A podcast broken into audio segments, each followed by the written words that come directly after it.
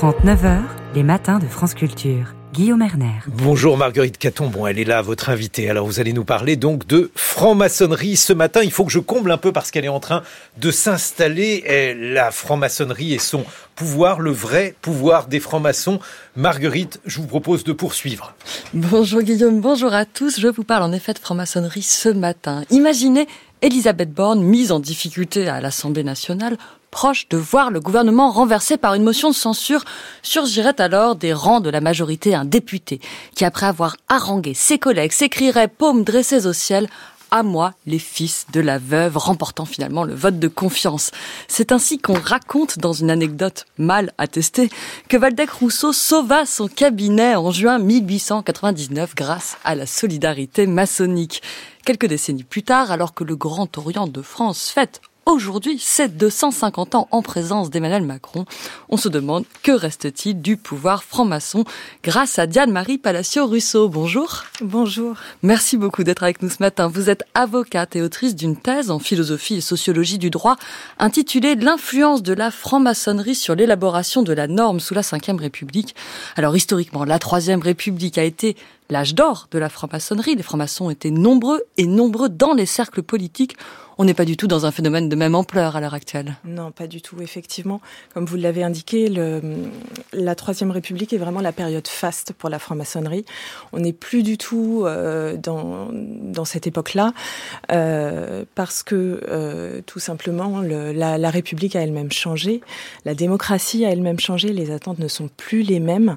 On est passé d'une République sous la Troisième République où euh, la démocratie représentative était un modèle qui était parfaitement accepté. On avait euh, finalement les sachants, les instruits qui euh, étaient en mesure, qui étaient les plus à même finalement de prendre les meilleures options pour l'ensemble des citoyens. Aujourd'hui, euh, on l'aura tous constaté, on n'est plus du tout dans, dans ce, cette demande de démocratie-là. Euh, on est dans une démocratie qui se veut beaucoup plus directe. Euh, et donc, cette représentativité dans laquelle la franc-maçonnerie en tant qu'instruit, en tant que sachant, trouvait toute sa légitimité et peut-être euh, aujourd'hui moins d'actualité. Est-ce que toutes les loges ont vocation au militantisme ou à l'action politique? Alors non, pas du tout.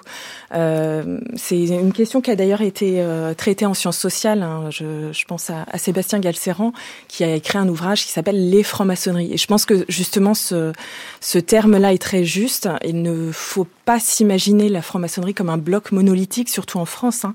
On a vraiment une, une distinction euh, qui doit se faire parmi les loges. Certaines euh, veulent agir dans le monde profane et, et d'autres, au contraire, pas du tout.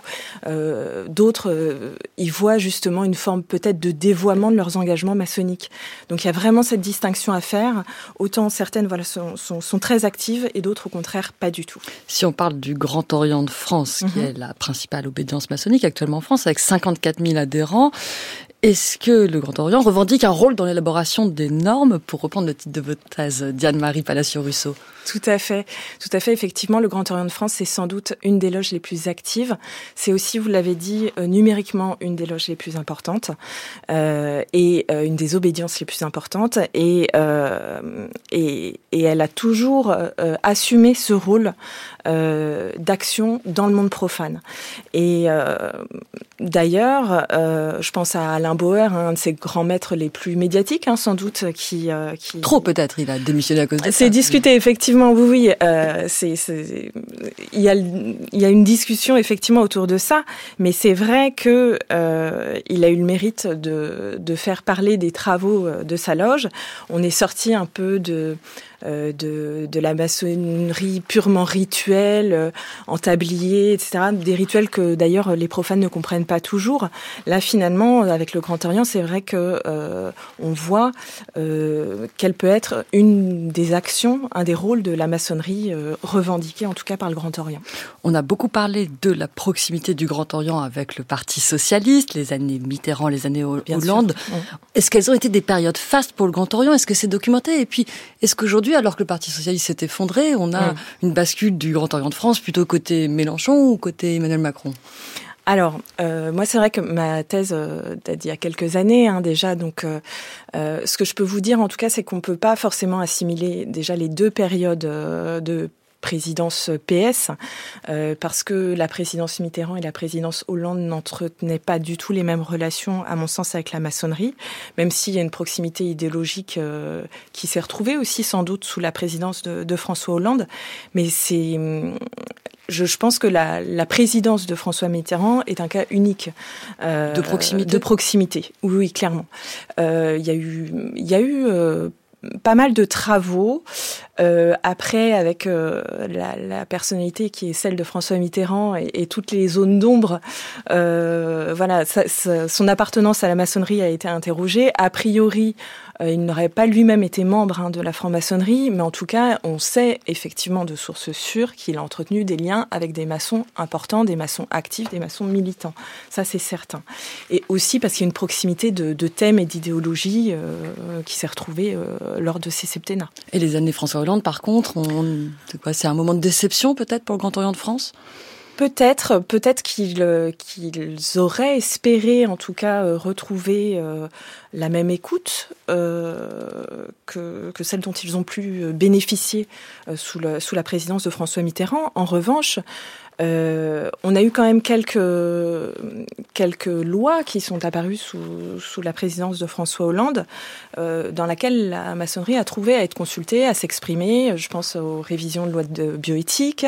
Je pense évidemment à la loi sur le mariage pour tous, euh, qui, est d'ailleurs une loi très intéressante. Je ne sais pas si on aura le temps d'en parler. Je ne suis pas sûre. et donc en ce qui concerne euh, aujourd'hui l'effondrement du PS et, la, et cette bascule peut-être de la franc-maçonnerie d'un côté du côté de la France insoumise ou de l'autre, en quelques mots?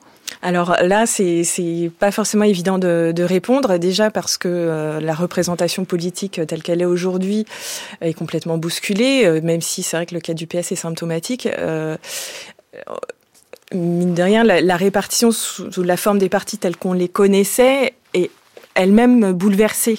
Donc euh, là, pour le coup, je, je me risquerais pas à dire, euh, voilà.